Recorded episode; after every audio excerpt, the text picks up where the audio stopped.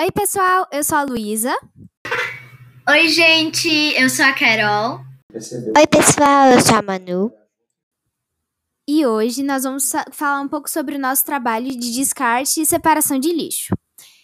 Quem propôs esse trabalho para nós foi a professora Inês e nós somos da escola AID.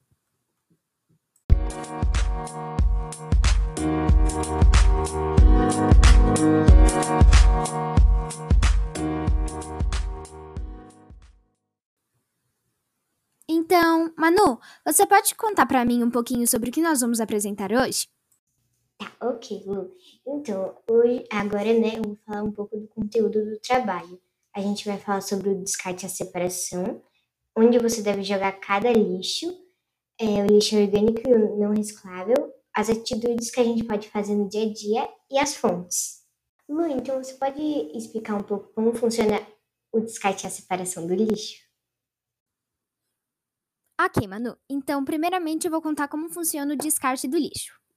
O aterro sanitário é um lugar onde geralmente o lixo é depositado e descartado.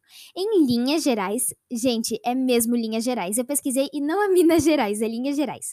De acordo com a Política Nacional de Resíduos, somente os resíduos sólidos que não podem ser reutilizados e os lixos recicláveis, recicláveis devem ser destinados ou dispostos nesses locais. Agora, eu vou contar como funciona a separação do lixo doméstico. Principalmente, não misture é, recicláveis com orgânicos, como sobras de alimentos, casca de frutas e legumes.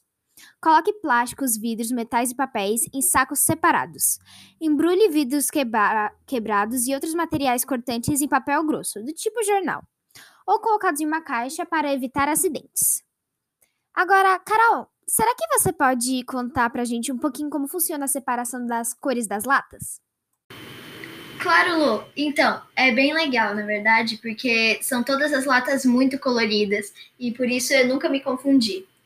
A lata vermelha, é, a gente coloca o plástico, as garrafas plásticas, tampinhas de garrafas, todo plástico se inclui dentro da lata vermelha.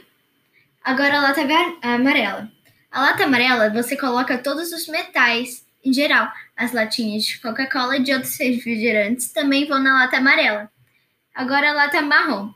A lata marrom você coloca os resíduos orgânicos, a casca de banana, o que sobrou da maçã e outras sobras que você pode não usar mais.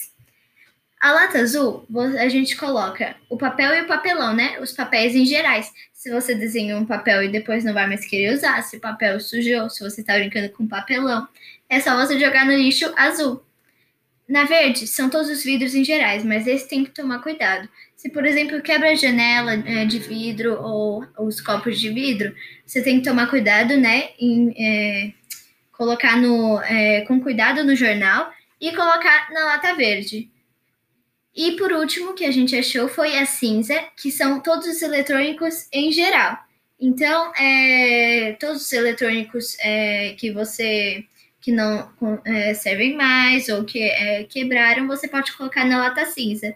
Mas também tem no nosso outro episódio do podcast, tem é, o episódio de, do descarte do, dos eletrônicos, né?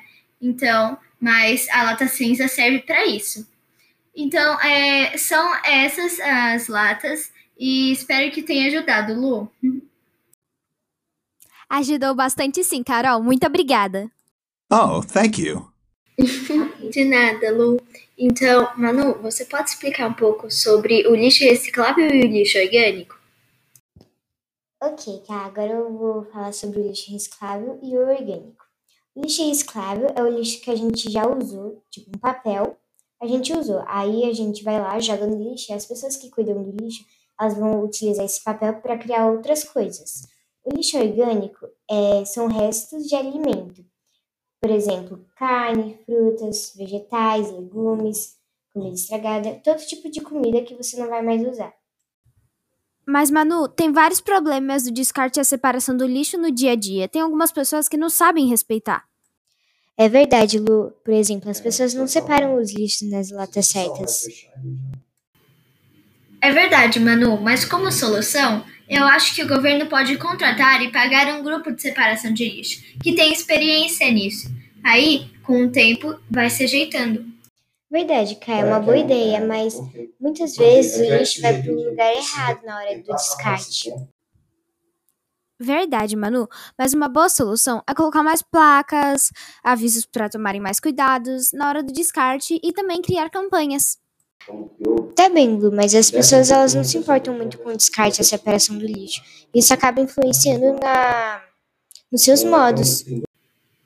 Putz, é verdade, Manu. Também tem esse problema. Mas como solução, eu acho que as pessoas poderiam montar uma organização ou campanhas. Eu sei que já criaram muitas campanhas, mas é, muitas pessoas leem elas. E isso também influencia seus modos.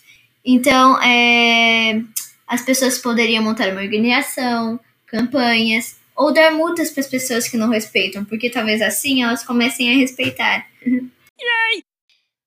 Tá, então o assunto vai ficando por aqui. Se vocês quiserem saber de onde tiramos essas informações, o link de quase tudo vai estar aqui embaixo no, na descrição desse episódio. Então é isso, gente. Espero que vocês tenham gostado. Se vocês querem saber mais sobre a poluição por plástico, o descarte de lixo eletrônico e outras matérias assim estão nos outros episódios do nosso podcast do Seven Report. E não se esqueçam de sempre jogar o lixo na lata certa. Tchau!